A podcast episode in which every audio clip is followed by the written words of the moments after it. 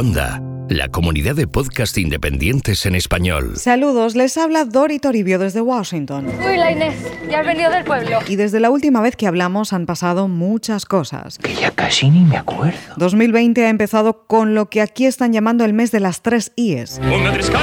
Los tambores de guerra de Irán, las elecciones primarias que arrancan en el estado de Iowa dentro de unos días y el impeachment el juicio político a Donald Trump que ha iniciado ya en el Senado. Vamos, que comienza un 2020 intenso para el presidente de Estados Unidos en la Casa Blanca. Una fiesta de la leche, vamos. Bueno, pero, ¿pero esto qué es? Los hilos de Washington. ¿Pero esto qué es? Con Tori Toribio. Qué guapa, qué maja. Vamos a centrarnos en el juicio político, porque es lo que ahora parece estar en el centro de las preocupaciones del presidente Trump y de la agenda aquí en Washington. Al menos estos próximos días, porque quién sabe. ¿Quién sabe? Aquí todo cambia muy rápido. Ha empezado ya el juicio político a Trump en el Senado y esto es la tercera vez que ocurre en la historia de Estados Unidos. Como saben, el proceso empezó en la Cámara de Representantes en septiembre. Varios comités iniciaron una investigación en torno a una conversación telefónica del 25 de julio de 2019 entre Trump y el presidente de Ucrania, Volodymyr Zelensky, en la que le sugirió que investigara al ex vicepresidente de Estados Unidos, a Joe Biden, y los negocios de su hijo Hunter en el país, en una empresa de gas llamada Burisma. Therefore, today, I'm announcing the House of Representatives moving forward with an official impeachment inquiry. The president must be held accountable los demócratas acusaron a Trump de congelar la ayuda militar a Ucrania aprobada por el Congreso durante todo el verano como moneda de cambio para obtener esa investigación, un favor para beneficiarle políticamente.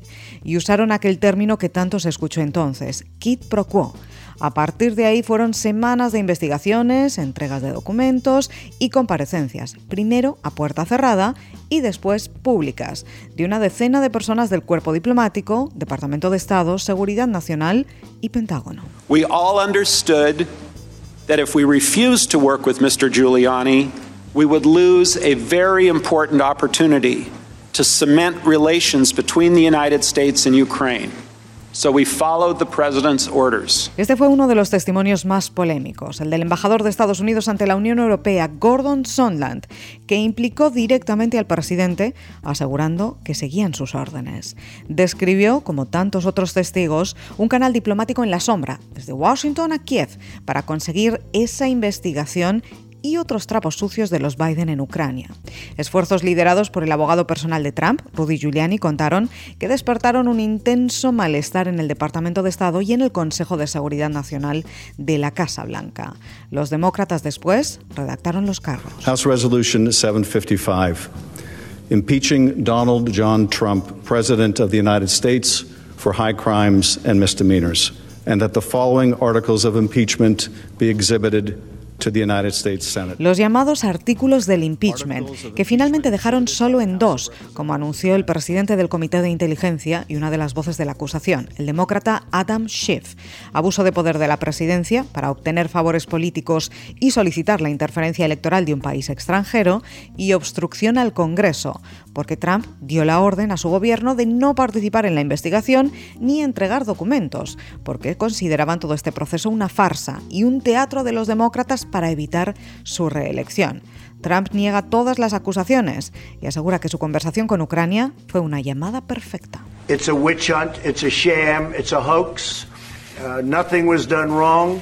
Zero was done wrong. I think it's a horrible thing to be using the tool of impeachment, which is supposed to be used in an emergency and it would seem many, many, many years apart. To be using this en diciembre de 2019, antes de Navidad, el Pleno de la Cámara de Representantes votó y aprobó estos dos cargos por mayoría. Y ni un solo republicano votó a favor, algo en lo que insisten desde entonces, que este no es un proceso bipartidista, a diferencia de otras veces en la historia. On this vote, the yeas are 230, the nays are 197, present is one. Article Trump fue así formalmente acusado por la Cámara de Representantes de obstrucción y abuso de poder, y eso quedará así para siempre en su legado presidencial. A partir de ahí el proceso pasó al Senado, mediante una serie de ceremonias solemnes y rituales. La presidenta del Congreso, Nancy Pelosi, nombró a siete congresistas como los managers del impeachment, es decir, ellos serán quienes actúen como fiscales en el Senado y argumenten la acusación contra Trump. Ellos se encargaron de llevar las actas firmadas con los cargos a la Cámara Alta, caminando por los pasillos del Congreso. Mr. President, I have been directed by the House of Representatives to inform the Senate.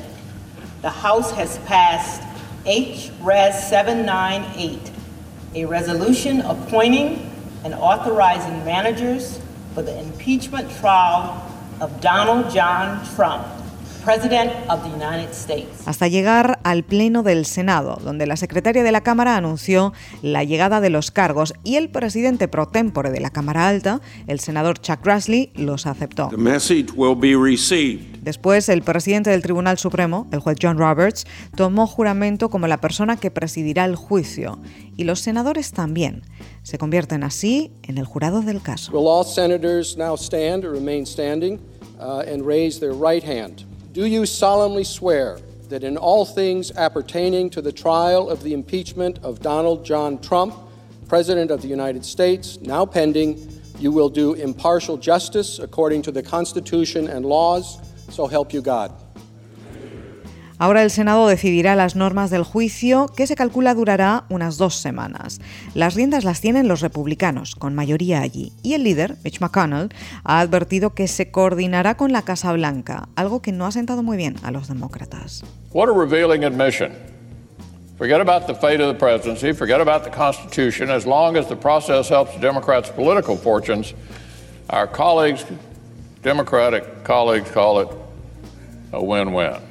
La Casa Blanca quiere un juicio rápido y sin testigos, pero esto también está generando divisiones, porque hay quienes quieren escuchar a las personas más cercanas al presidente para saber qué pasó realmente, como por ejemplo a su jefe de gabinete, Mick Mulvaney, o al entonces asesor de seguridad nacional, John Bolton.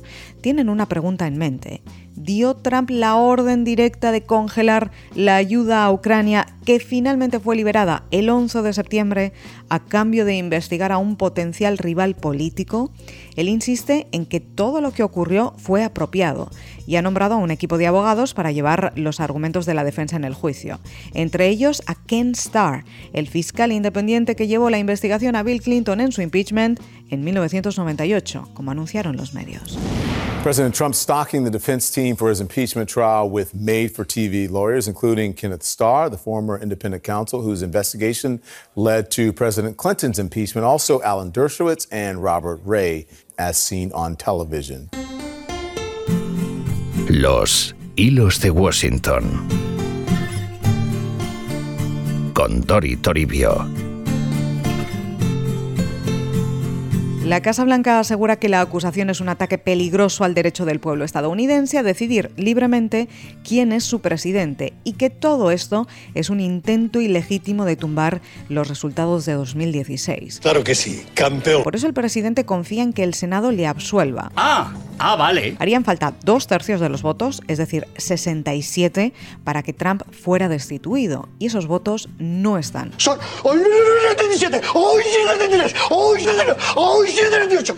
los demócratas necesitarían al menos una veintena de votos más y eso no parece realista porque los republicanos defienden al presidente. Pues muy bien. Aún así, la cosa parece estar complicándose en el último momento. ¿Por qué? Una de las oficinas investigadoras del Congreso ha acusado al presidente Trump de la ley al retener el paquete de asistencia a Kiev aprobado ya por el Capitolio.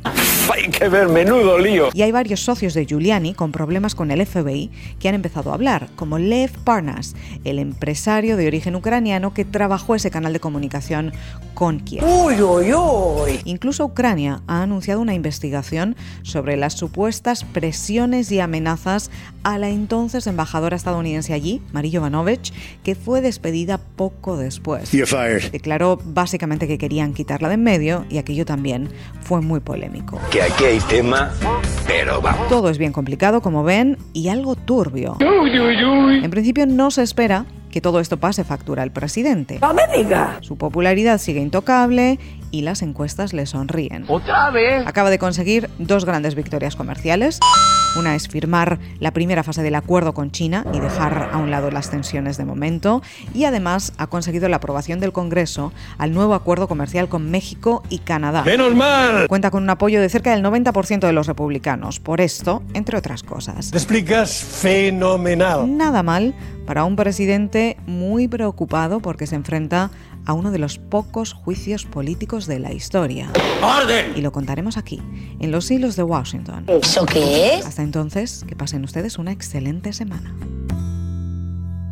Descubre nuevos podcasts en cuonda.com, la comunidad de podcast independientes en español.